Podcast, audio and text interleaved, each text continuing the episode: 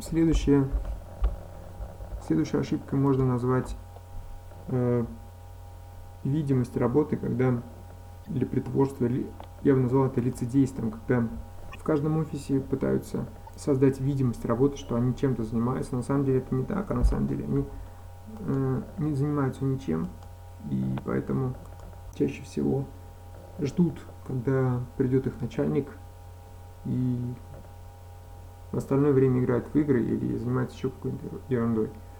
Вот. И как только они услышат шепот и, или тихий, тихий намек на то, что, или намек на то, что вот-вот сейчас придет начальник, начальница, то сразу же все создают видимость, что они чем-то занимаются активно и начинают тут активно строчить у себя в блокноте или срочно делать какой-то документ или срочно хватаются за телефон, чтобы позвонить и сделать видимость, что они занимаются своей работой.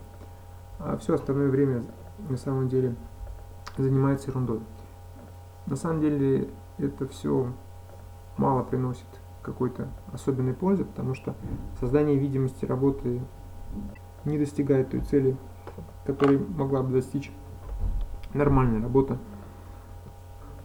Буквально на днях прочитал исследование, что обычный сотрудник где-то три с половиной часа в день, ну, в общем-то, половина времени в понедельник делает, занимается только своей работой, а остальная половина занимается разной ерундой. И на самом деле это недалеко от истины, потому что обычно так и происходит.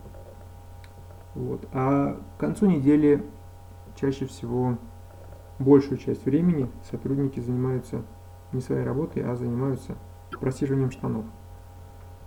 Конечно, это нельзя отнести ко всем 100% людей, которые работают в той или иной компании, но чаще всего большинство именно так и делает.